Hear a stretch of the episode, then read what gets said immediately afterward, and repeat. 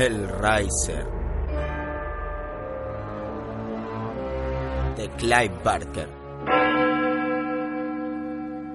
Tan concentrado estaba Frank en la resolución del enigma de la caja de Le Marchand que cuando comenzó a sonar la gran campana no la oyó. El artefacto había sido construido por un maestro artesano y el enigma era este, que aunque le habían dicho que la caja contenía maravillas, le parecía que no había manera de introducirle nada.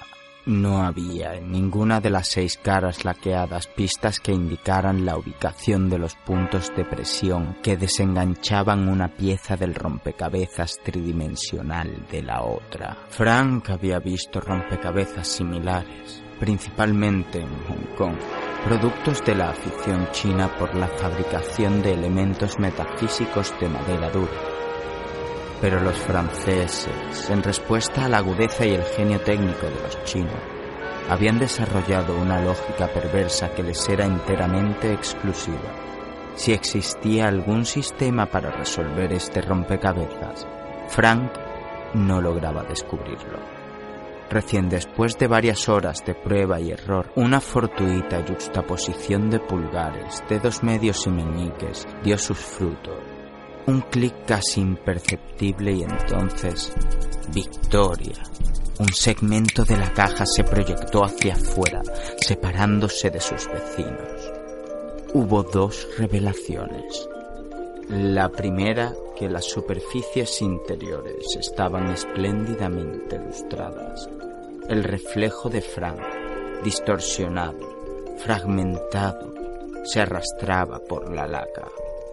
La segunda, que Le Marchand, en su tiempo fabricante de pájaros cantores, había construido la caja de tal manera que al abrirse ésta se disparaba un mecanismo musical, que entonces empezó a tintinear ejecutando un breve rondó de sublime banalidad.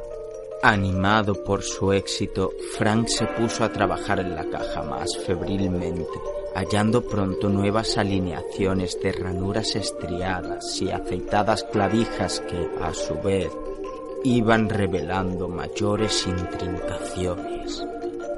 Y con cada solución, con cada nuevo tirón o media vuelta, se iba agregando un nuevo elemento melódico. La tonada comenzó a hacer contrapuntos y a desarrollarse hasta que la fantasía inicial quedó casi perdida bajo los ornamentos.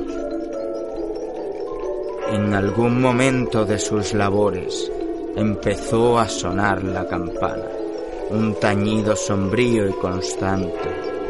Él no la oyó, al menos conscientemente. Pero cuando el rompecabezas estaba casi resuelto, los espejados interiores de la caja desentrañados, advirtió que las campanas le crispaban violentamente el estómago, como si hubiesen estado sonando desde hacía media vida. Apartó la vista de su trabajo por unos momentos. Supuso que el ruido provenía de afuera, de algún lugar de la calle, pero rápidamente descartó esa idea había comenzado su tarea con la caja del fabricante de pájaros casi a medianoche.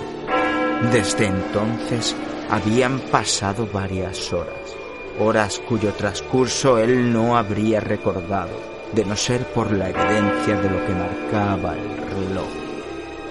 Ninguna iglesia de la ciudad, por más desesperada que estuviera de convocar adherentes, habría echado a volar las campanas a semejante hora no. El sonido provenía de algún sitio mucho más distante. Salía de la mismísima puerta, aún invisible, que la caja milagrosa de Marchand había sido construida para abrir. Todo lo que Kircher, el vendedor de la caja, le había prometido era cierto.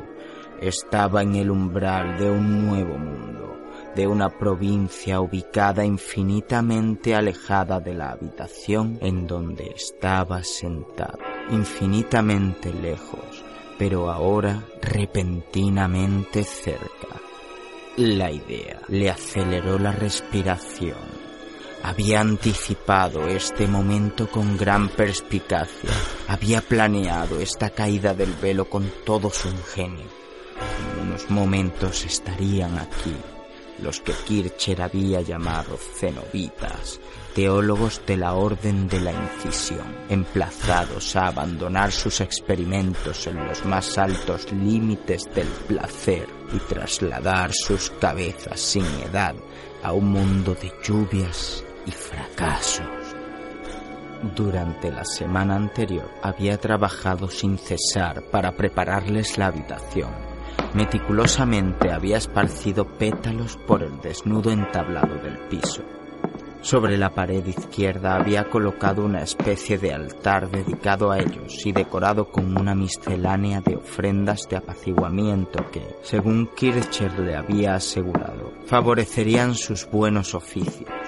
Huesos, bombones, agujas.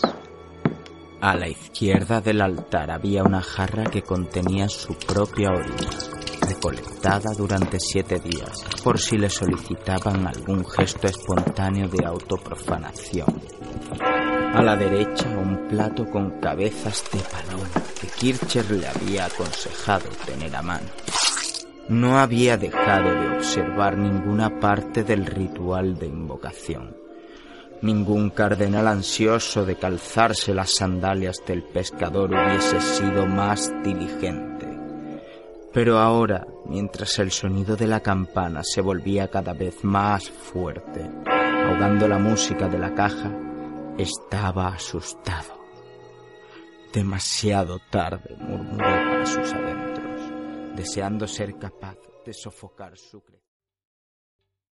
¿Te está gustando este episodio? Hazte fan desde el botón Apoyar del podcast de Nivos. Elige tu aportación y podrás escuchar este y el resto de sus episodios extra. Además, ayudarás a su productor a seguir creando contenido con la misma pasión y dedicación.